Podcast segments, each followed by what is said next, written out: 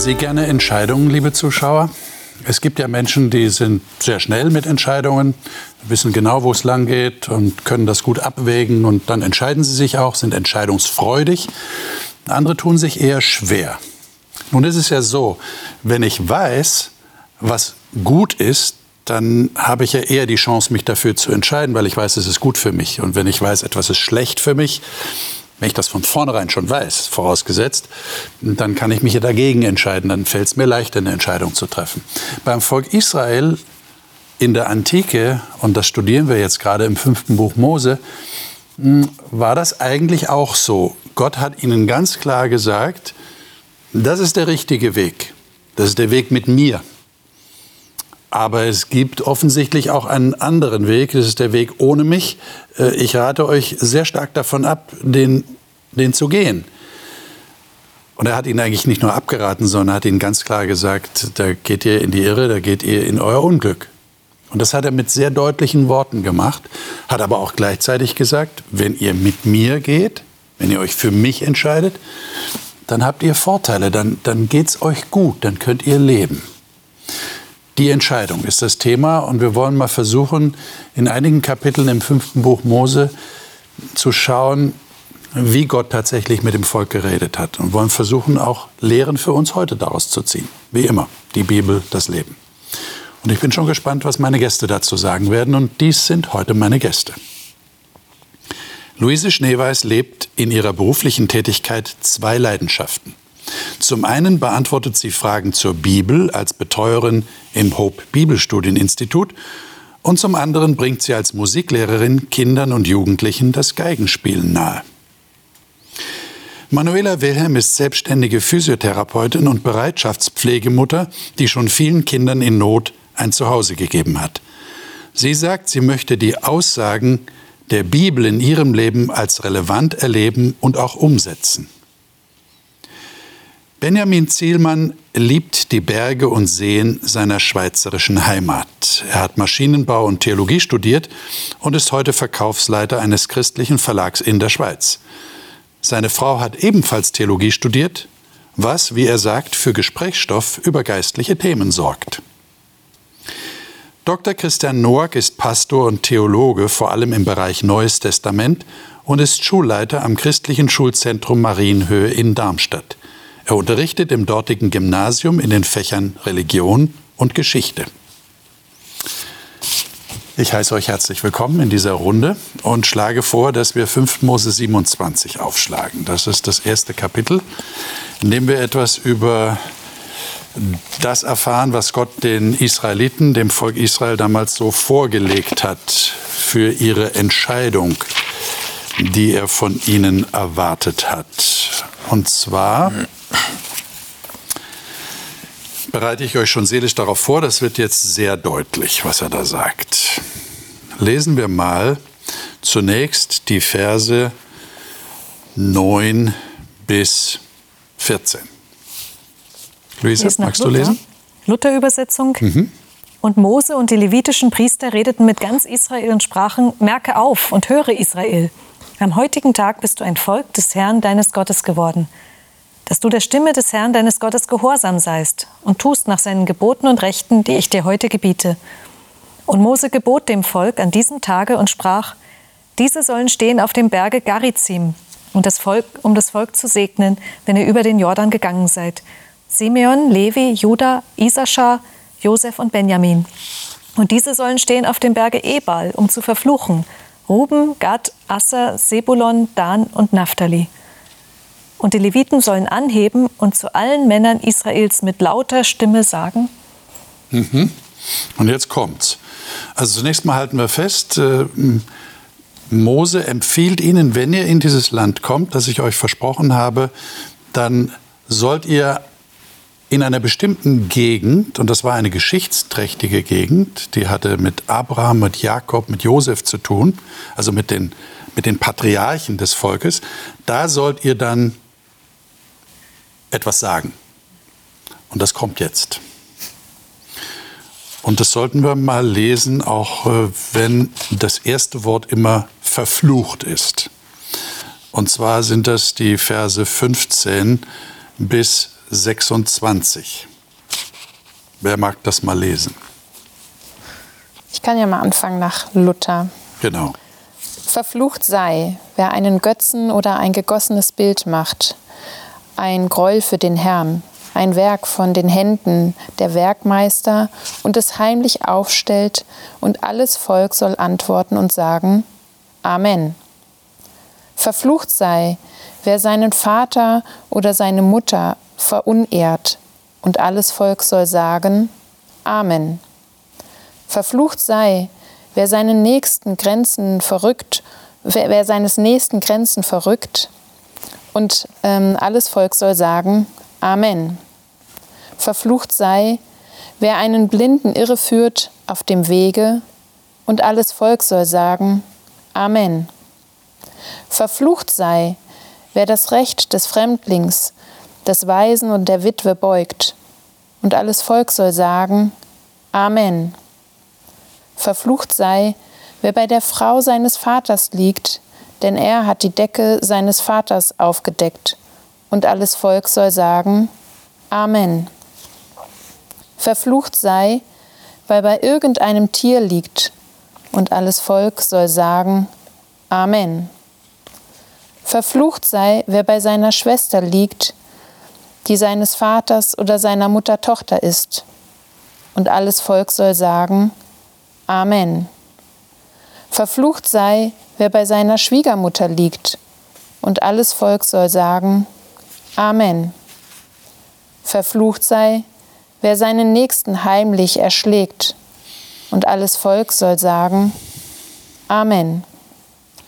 Verflucht sei, wer Geschenke nimmt, dass er unschuldiges Blut vergieße, und alles Volk soll sagen, Amen. Verflucht sei, wer nicht alle Worte dieses Gesetzes erfüllt, das er danach tue. Und alles Volk soll sagen, Amen. Vielen Dank, dass du das gelesen hast. Das ist ja nicht unbedingt ein erbaulicher Text, den wir so jeden Tag äh, uns vorlesen. Aber was macht ihr mit diesem Text? Äh, das erinnert ja so ein bisschen an die zehn Gebote. Es sind zwölf Fluchworte, die hier ausgesprochen werden. Ähm, warum wird gerade das hier so ausgeführt? Was meint ihr? Ein paar Werte kommen schon drin zum Ausdruck, Ja. die ich auch sehr schön finde. Zum Beispiel ähm, einen Blinden eben nicht irre zu führen, äh, sich um Waise, Witwen und so weiter zu kümmern.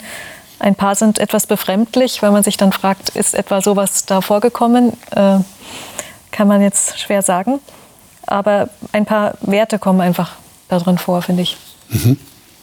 Okay. Es geht eigentlich so um soziale positive Verhaltensweisen oder negative. Also hier werden sie negativ dargestellt. Also eigentlich kriminelle oder unfreundliche Akte. Also einmal die, ähm, der Schutz der Ehe, den, den, um den es hier geht, äh, aber auch Schutz äh, der Menschen um einen herum, denen es nicht so gut geht, Schutz der äh, Behinderten, äh, die ähm, benachteiligt sind, Schutz des Eigentums anderer. Das sind ja alles ganz hohe Werte, die hier eigentlich ähm, genannt werden. Und jetzt müssen wir halt fragen, was bedeutet das? Was, was bedeutet verflucht ist, wer das nicht tut? Das ist genau mein also Punkt. eigentlich können wir ja insgesamt, vielleicht würden wir heute manches anders nochmal formulieren, aber insgesamt könnten wir einer solchen ähm, äh, Ethik, die dahinter steht, ähm, äh, zustimmen. Ja. Aber würden wir heute jemanden verfluchen, der es nicht macht? Was bedeutet das? Ja, verflucht Vielleicht, sein. vielleicht müssen wir genau dieser Frage mal nachgehen. Äh, Warum steht hier verflucht sei? Können wir damit was anfangen heutzutage? Verfluchen. Wir verfluchen doch niemand, oder? Also ihr sicher sowieso nicht, gehe ich mal davon aus. Für mich steckt da auch die Frage drin, ist der Fluch jetzt ein Automatismus, der einfach entsteht, wenn ich mich so verhalte? Wird das einen Fluch nach sich ziehen? Das heißt, es wird dann Oder- so ausgedrückt einfach. Ja. Oder ist eben aktiv, dass Gott dann noch was tut, wenn jemand sowas macht? Die Frage wäre ganz interessant zumindest. Wird ja auch manchmal Genau, gefragt. genau. Ja, und wenn man sich fragt, ja, was bedeutet das jetzt, dass jemand verflucht ist, ähm, ich meine, im nächsten Kapitel wird das ein bisschen ausgedeutscht. Ähm, da wird davon gesprochen, dass alles halt schief geht irgendwo. Ähm, also es geht einem schlecht.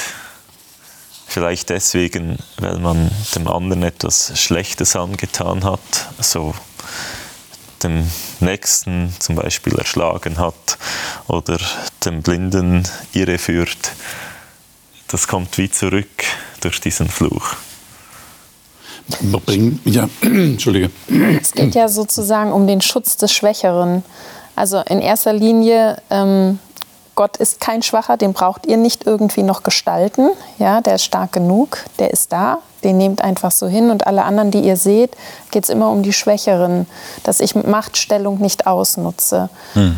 Und ähm, interessant ist ja, dass das gesagt wird und das Volk sagt, ja, dem können wir zustimmen. Amen. Also es soll das bestätigen, soll das bekräftigen.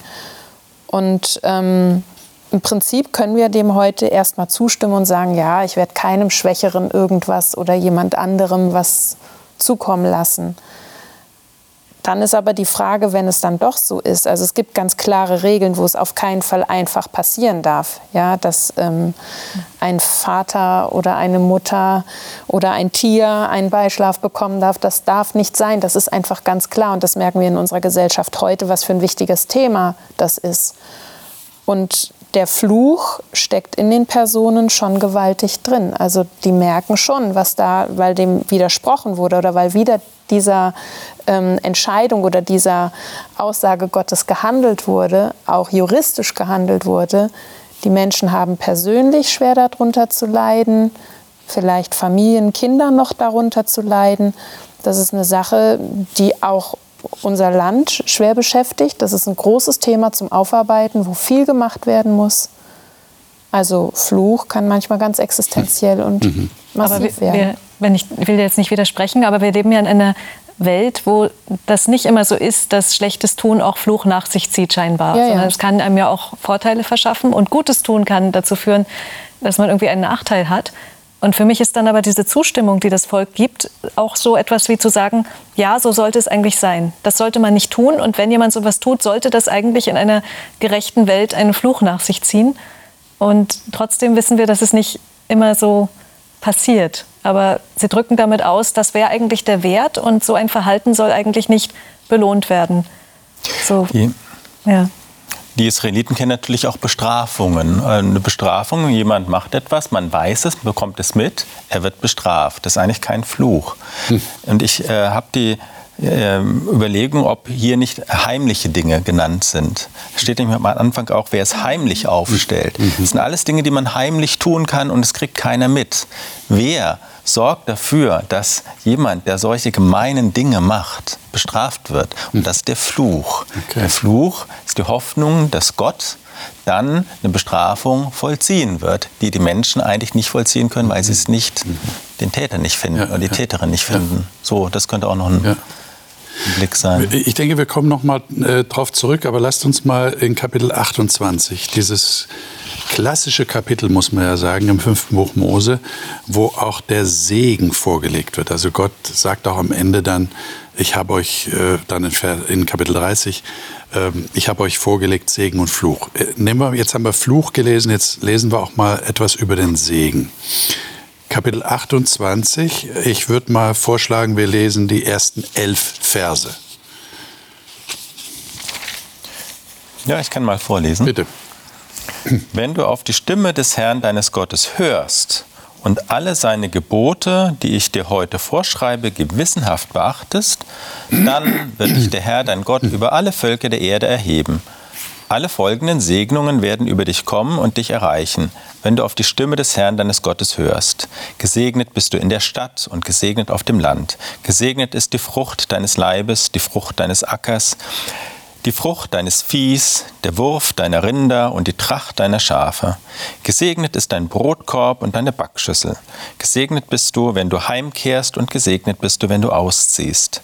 Der Herr bewirkt die Niederlage deiner Feinde, die sich gegen dich erheben. Auf einem Wege ziehen sie gegen dich und auf demselben Weg ergreifen sie die Flucht. Der Herr entbietet den Segen, er liege auf deinen Speichern und auf allem, was deine Hände schaffen. Er segne dich in dem Land, das dir der Herr, dein Gott, verleiht. Der Herr macht dich zu einem heiligen Volk, wie er dir geschworen hat, wenn du die Gebote des Herrn deines Gottes beachtest und auf seinen Wegen gehst. So sehen alle Völker der Erde, dass der Name des Herrn über dir ausgerufen ist und fürchten sich vor dir. Und der Herr verleiht dir Gutes im Überfluss, an der Frucht deines Leibes, an der Frucht deines Viehs und an der Frucht deines Ackers in dem Land, das der Herr deinen Vätern eidlich zugesichert hat. Mhm. Mal bis dahin. Und wenn wir dann weiter im Kapitel schauen, sehen wir, dass äh, ab Vers 15 dann das Gegenteil kommt. Und zwar, das ist wie ein Pendant. Also, wenn ich hier lese, Vers 15, es wird aber geschehen, wenn du der Stimme des Herrn deines Gottes nicht gehorchst, dann werden alle diese Flüche über dich kommen und dich erreichen. Dann wird aufgezählt. Und das klingt genauso wie das, was wir gerade gehört haben. Verflucht wirst du sein in der Stadt, verflucht wirst du sein auf dem Feld oder auf dem Land, verflucht sein wird dein Brotkorb und dein Backtrog, verflucht wird sein die Frucht deines Leibes und so weiter. Also es ist praktisch genau eben das Gegenteil. Vielleicht gehen wir das mal von der Seite an. Was, was ist mit Segen tatsächlich gemeint? Wir, wir wünschen uns ja auch häufig Gottes Segen. Was ist damit letztlich gemeint? Wenn ich die Gebote Gottes halte, sagt 5. Mose, dann bin ich gesegnet. Das ist die Voraussetzung. Wenn ich sie nicht halte, bin ich verflucht. Was ist Segen? Belohnung für gutes Verhalten? Gottes Gunst meinen wir manchmal vielleicht, dass die Gunst? sich jemandem zuwendet irgendwie. Ja. Hm, Ja. Wenn ich das so lese, ist es halt schon, also ich lese das und sehe, wenn ich gehorsam bin, dann, dann wächst alles, dann habe ich viele Kinder. In der damaligen Zeit war das ja wichtig. Also es geht mir gut dann. So, so lese ich das, so verstehe ich, dann bin ich glücklich, könnte man vielleicht auch sagen. Ich meine, das, das äh, machen wir bei unseren Kindern schon so. Ne? Also einige Eltern machen das so, glaube ich. Wenn du jetzt dein Essen auf isst, dann kriegst du den Nachtisch. Das wäre eine äh, bedingte Belohnung, ja, und es gibt unbedingte Belohnung oder Segen. Also auch in, in der Bibel finden wir, dass Gott unbedingten Segen zuspricht. Ähm, ich segne. Und hier wird aber ähm, der Segen an eine bestimmte das Bundesgesetz zu halten, gebu äh, sozusagen gebunden daran, an den Bund. Das ist ein bedingter Segen. Der kommt dann, wenn man auch dem Bund treu bleibt. Aber der Segen all- allgemein ist erstmal, und ich glaube, das sind zwei religiöse Begriffe, ähm, nur Götter oder Gott, den, der eine Gott kann segnen oder verfluchen. Das können Menschen eigentlich nicht. Sie können im Namen Gottes herbeischwören oder herbeirufen den Segen Gottes oder wir segnen aber im Namen Gottes oder ähm, früher hat man noch im Namen Gottes verflucht. Wir machen das nicht. Müssten wir auch noch darüber überlegen, warum wir das nicht machen. Aber es ist die Hoffnung, dass Gott, der Schöpfer und der Halter der Wirklichkeit der Welt, Segen bringt. Dass es Leben gibt, dass man leben kann, gutes Leben hat, glückliches Leben, freudiges Leben, wo man sich richtig freut, dass man leben darf. Das ist Segen. Ich würde auch sagen, wenn ich jemandem Gottes Segen wünsche oder ihm Segen ausspreche, dass es dabei nicht um mich geht, was ich mir vorstelle, was das Gute für den anderen ist, sondern dass ich es wirklich sage, ich wünsche dir, dass Gott dir in deiner Situation, in deinem, was ich auch immer jetzt im Sinn habe oder was derjenige auch immer braucht, dass Gott darüber entscheidet, was ist das Gute. Nicht, weil ich glaube, es ist jetzt gut, dass der ähm, ein Haus, ein gutes Bankkonto und alles Mögliche hat, ähm, dass ich das meine, sondern dass ich meine, ich wünsche dir eine gute Beziehung mit Gott und dass er dir in dieser Situation auch hilft. Wir kommen spätestens, wenn wir es mit Kranken haben ähm, und segnen, kommen wir in Schwierigkeiten. Ja, jeder wünscht sich ein gutes Leben und ein langes Leben und ein gesundes Leben. Also wenn ich jetzt Segen ausspreche, will ich dann, dass derjenige gesund wird und lange lebt? Oder was, was wünsche ich ihm, wenn ich ihm Gottes Segen oder gar eine Segnung mache? Es geht letztendlich um Gott und die Person und nicht um... Und das finde ich ist ein, ist, ein, ist ein Prozess, da ist unwahrscheinlich viel drin, Ja. was ich nur wünschen kann. Und, und ich verstehe euch jetzt so, es liegt ja gar nicht an uns, dass wir segnen, sondern Gott segnet. So habe ich euch verstanden. Das heißt, wir können höchstens darum bitten, dass Gott segnet. Und du hast die interessante Frage gestellt, ich formuliere sie jetzt mal so um, können wir Gott bitten, jemanden zu verfluchen? Frage habe ich, glaube ich, noch nie gestellt. Ich weiß nicht, was ihr dazu sagt. Ich war letztens, also ich musste mein Auto in die Werkstatt bringen, ähm, den Service machen und das hat eine ganze Menge Geld gekostet. Und ich habe mir da schon überlegt, soll ich das machen, lohnt sich das noch und habe dann schlussendlich gesagt, okay, ich mach's. Und als ich das Auto zurückbekomme, da fahre ich mit dem Auto rum und irgendwie mit der Zeit merke ich, bei der Kupplung beim Anfahren, da stimmt was nicht. Und zuerst dachte ich, ich mache das einfach falsch mit dem Schleifpunkt oder so. Aber ich habe dann auf einmal gemerkt, ja, die Kupplung, die spinnt. Und es ist dann vielleicht drei, vier Wochen gegangen.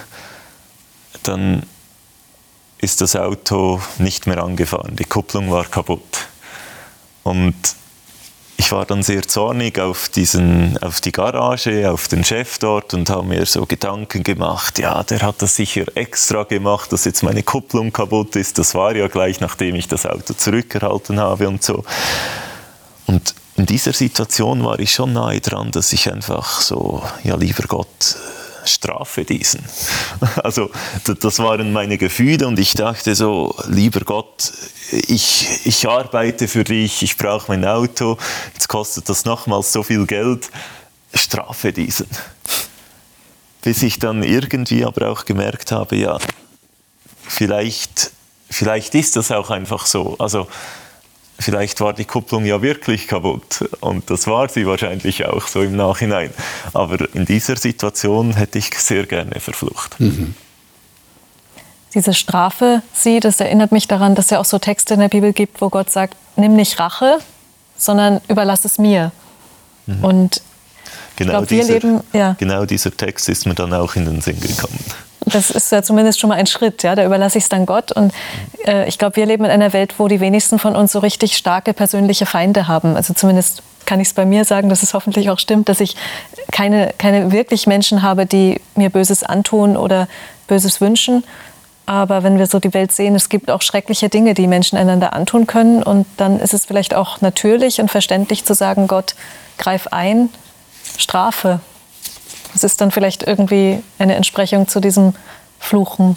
Hm.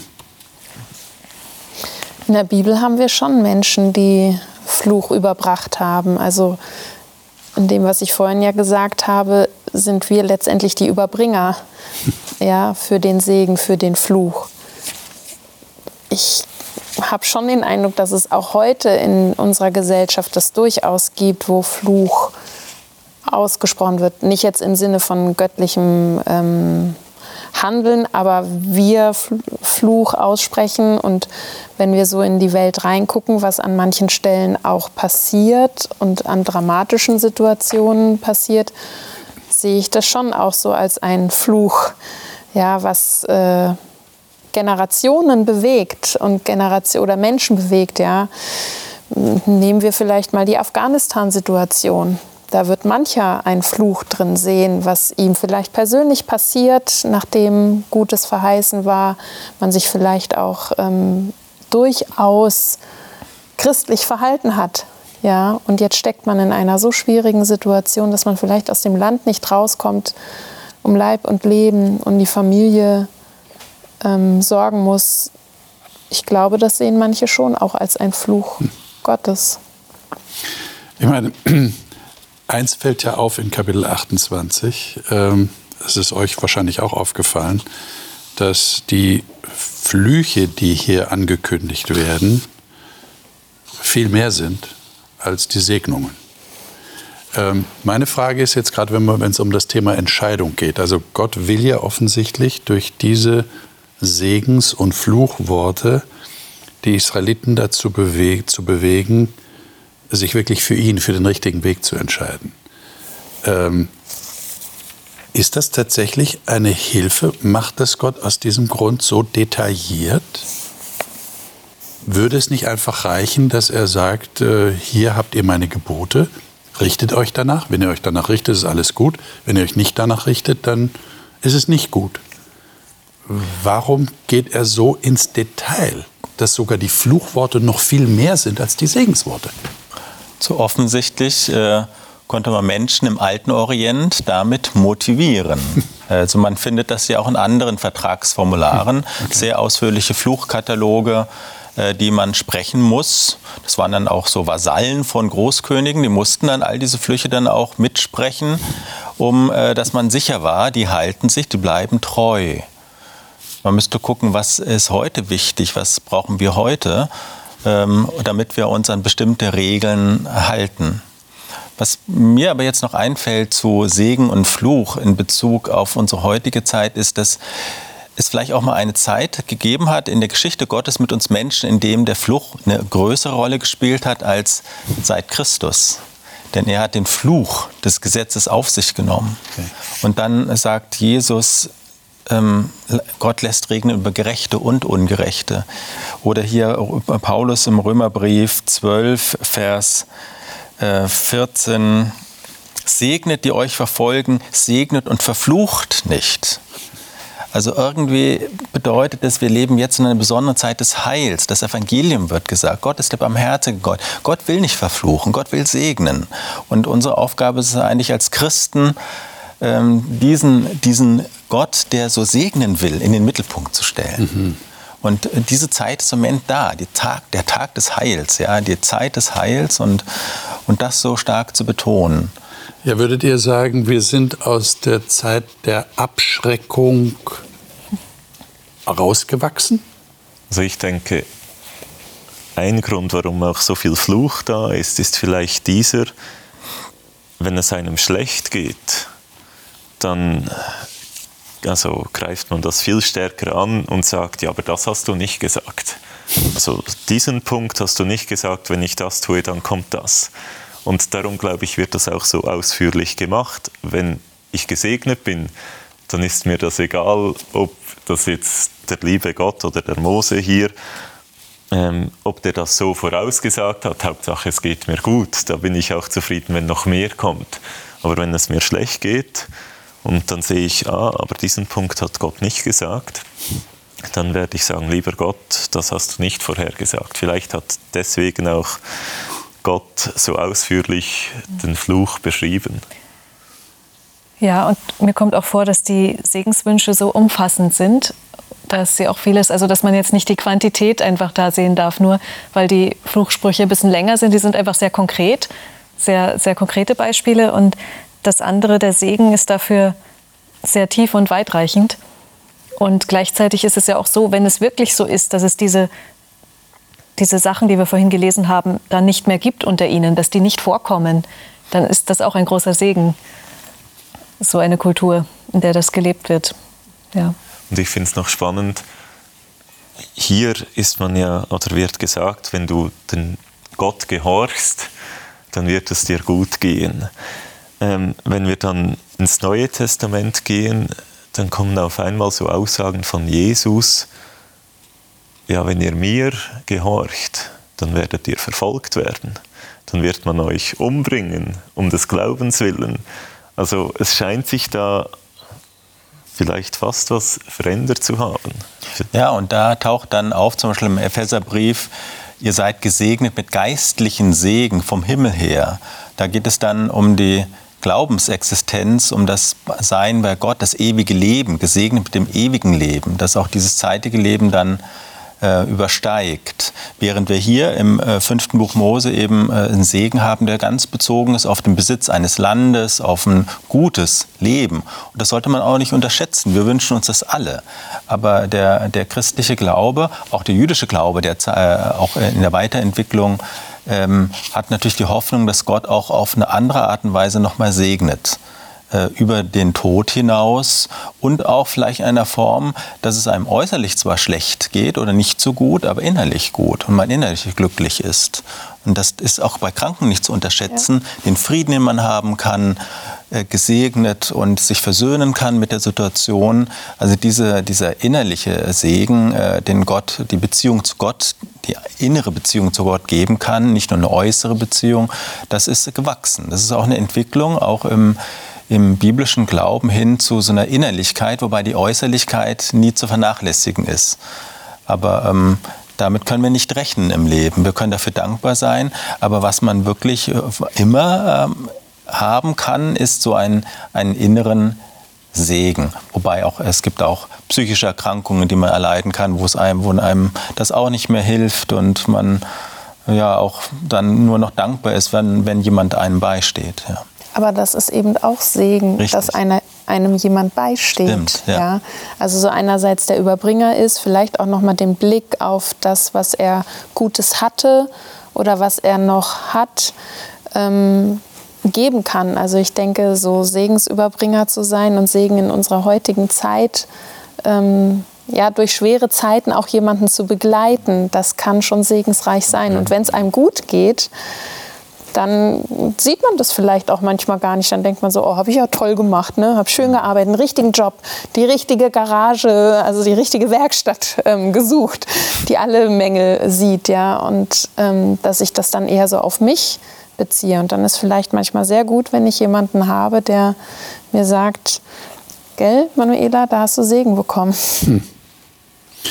Nochmal zurück zum Volk Israel. Gott legt Segen und Fluch vor. Ähm, Braucht es das tatsächlich? Würde es nicht reichen, einfach zu sagen, das ist der Segen, den ich dir verspreche, wenn du dich tatsächlich an das hältst? Wenn du den Bund einhältst. Deshalb nochmal die Frage von mir. Ist Abschreckung wichtig? Ist Abschreckung ein Motivator, die richtige Entscheidung zu treffen? Was meint ihr? Oder würde sagen, nein, lieber nicht. Also wir arbeiten lieber nicht mit Abschreckung, wir arbeiten positiv verstärkend. Wir arbeiten mit Konsequenzen. Wir arbeiten mit Konsequenzen. Mhm. Genau. Ich glaube, ein bisschen Abschreckung kann manchmal schon helfen, aber es muss etwas auch sich verändern. Also wenn ich jetzt zum Beispiel an Kinder denke, ja, man kann da schon auch mit ein bisschen Druck arbeiten oder mit Abschreckung, mit Konsequenzen. Aber wenn ich das so durchziehen muss, bis die Pubertät kommt oder bis die Kinder erwachsen werden, dann wird das nachher alles ausbrechen. Also es muss irgendwo eine Veränderung stattfinden. Ähm, ich glaube, jetzt im biblischen, geistlichen Kontext, es muss eine Bekehrung stattfinden. Es muss sich im Menschen völlig etwas ändern, sonst hilft auch die Abschreckung nicht mehr. Wie eigentlich das Beispiel vom Volk Israel sehr gut zeigt. Ich fand es interessant, du hast formuliert, ein bisschen Abschreckung kann schon helfen. Aber hier haben wir nicht ein bisschen Abschreckung. Hier haben wir, haben wir gerade festgestellt, quantitativ haben wir mehr Abschreckung als Segensworte. Ähm. Ja, aber da ist für mich wichtig, der Kontext, in dem das kommt, ist ja eine Beziehung. Und wenn ich, wenn ich darauf vertraue, dass mir jemand sagt, die Herdplatte ist heiß, bitte fass nicht an, dann ist es ja was ganz anderes, als wenn ich denke, ja, ich weiß es aber besser oder der Person eben nicht vertraue. Aber diese ehrliche Sorge Gottes, die auch dahinter steht, weil er weiß, was das bedeutet und wie viel Leid es nach sich zieht, wenn man nicht mit ihm lebt, die macht das noch zu etwas anderem, als wenn er einfach neutral sagt, da hast du eine gute Belohnung oder hast du eine Strafe, such dir aus, mir ist es egal, was du machst. Denn so ist es ja eben nicht gesagt, sondern es ist in diesem Kontext einer Liebesbeziehung, die Gott zu uns hat. Und dann haben diese Worte, dann ist es eine Warnung, die zu meinem Besten ist und, und nicht eine Abschreckung, die mich irgendwie äh, unterwürfig halten soll oder mir Angst machen soll. Mhm. Ja, gerade Stichwort Angst. Ne? Mhm. Aber sagen wir, Angst ist eigentlich ein schlechter Motivator. Ja. Das kann eine Weile abschrecken, kann eine Weile helfen, aber in einer Beziehung ist Angst, ich nehme an, da stimmt ihr mir zu, äh, kein guter Motivator. Christian. Eben, ja, das weiß man eben halt auch aus der Erziehung, dass eben Abschreckung oder Angst erzeugen der Erziehung zwar auch ähm, eine Wirkung hat, aber eben traumatisierend ist. Äh, und äh, heute versucht man eben auf eine Art und Weise zu erziehen, dass eben Bildungsprozesse ohne solche angsteinflößenden, auch traumatisierenden, sehr belastenden Prozesse äh, durchgeführt werden. Aber dieses Experiment vor allem auf positive Verstärkung zu setzen, das wir jetzt seit 50, 60 Jahren in den westlichen Ländern durchführen, ist die Frage, ob das äh, auch, sehr, auch wirklich langfristig erfolgreich ist. Aber wir glauben äh, im Moment, dass das wirklich der, der richtige Weg ist und humaner ist und hilfreicher ist. Und wir finden in der biblischen Tradition auch den Weg äh, Gottes der Liebe, der Gewaltlosigkeit, ja, und eben nicht Gewalt androhen oder auch nicht mit Gewalt etwas erreichen, sondern eben mit, mit Liebe, mit auch Ohnmacht, mit einfach Barmherzigkeit. Mhm. Auch Gott ringt ja mit sich selber in der biblischen Geschichte. Soll ich mit Aggression die Menschen zu mich bringen oder über äh, Liebe. Und das ist äh, offensichtlich ein, ein, Grundthema. Ich bin, äh, fühle mich da als Schulleiter zum Beispiel auch oder als ähm, Lehrer da äh, gar nicht so sicher in der Frage, was der richtige Weg ist. Auch wir haben an unserer Schule bestimmte Grenzen, die wir auch Schülern setzen. Wenn sie anderen sehr schaden, dann müssten Grenzen geze äh, ge gezeigt werden. Aber wir wollen immer, dass das auch den Kindern wieder hilft, die die Grenzen nicht einhalten können. Auch gegenüber Arbeitgebernehmern muss man Grenzen setzen. Der Staat muss gegenüber kriminellen oder ausländischen Aggressoren sich schützen.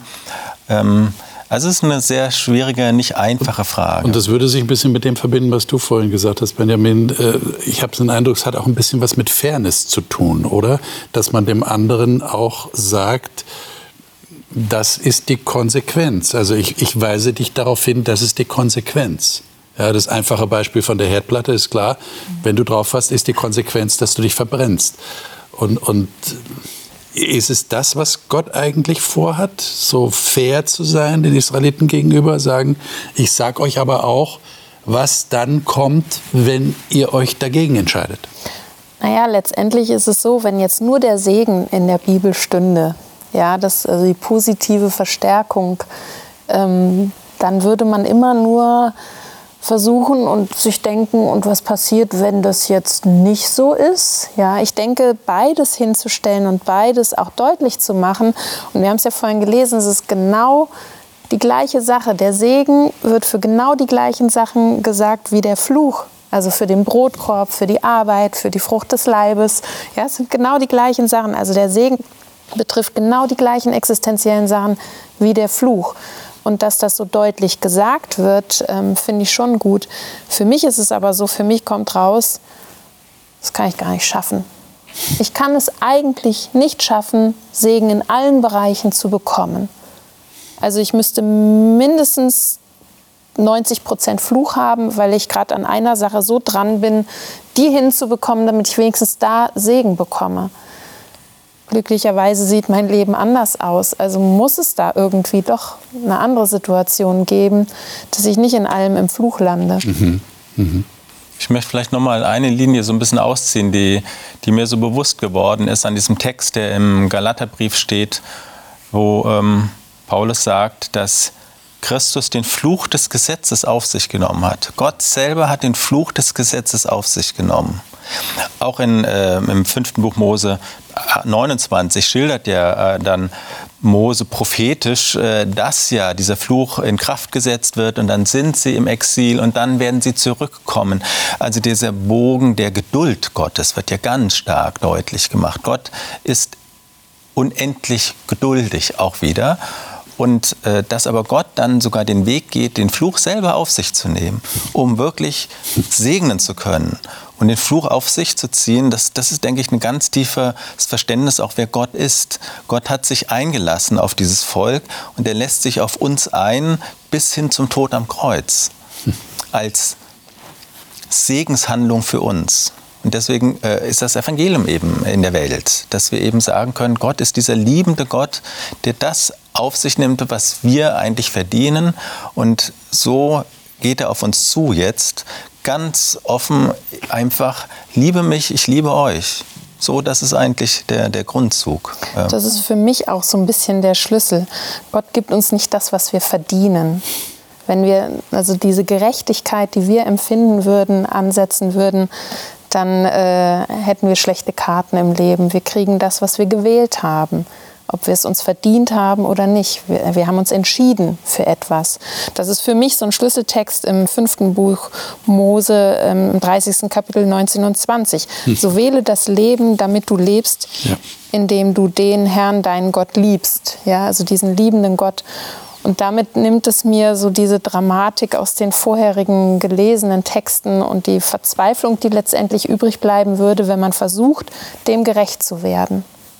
Und trotzdem hat, also obwohl sich das Volk eigentlich entschieden hat, kam schlussendlich ja doch der Fluch. Ja. Also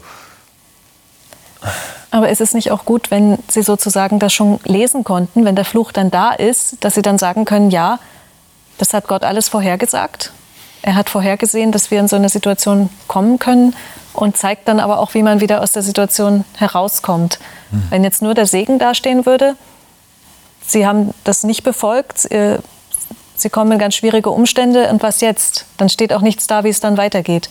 Und Gott zeigt Ihnen hier schon auch einen Weg für die Zukunft auf, auch in Form dieses Fluchs dann. Ne? Ich glaube dem, auch, dass, dass, das Wählen Gottes ähm, nicht davor bewahrt, dass man nicht trotzdem doch noch mal den Fluch oder die Konsequenz erleben wird.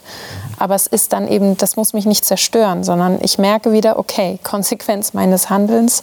Gott ist aber trotzdem der segnende, der liebende Gott und er reicht mir wieder die Hand und wieder und wieder und wieder. Und ich kann in dieser Beziehung bleiben, ohne dass ich sagen kann, okay, ich habe 90 Prozent gemacht, äh, ich habe 10 Prozent gemacht, du hast die 90 Prozent dazu gelegt.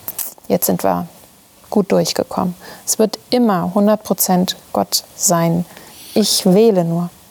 Liebe Zuschauer, ich glaube, wir merken an dieser Stelle, wie wichtig es ist, dass wir nicht nur einen eingeschränkten Blick nehmen, einen begrenzten Blick auf einen bestimmten Text, sondern dass wir einen größeren Zusammenhang sehen. Und äh, ich glaube, das haben wir jetzt im Gespräch sehr deutlich herausgefunden.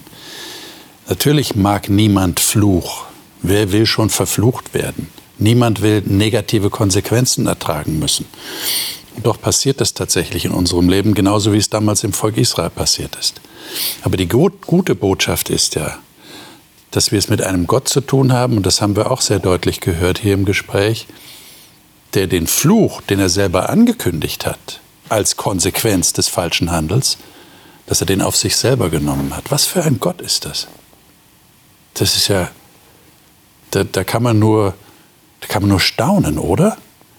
Dass das der Gott der Bibel ist, der den Fluch auf sich selbst nimmt und ihn trägt und dafür sogar stirbt damit wir tatsächlich aus der Fluchsituation wieder herauskommen.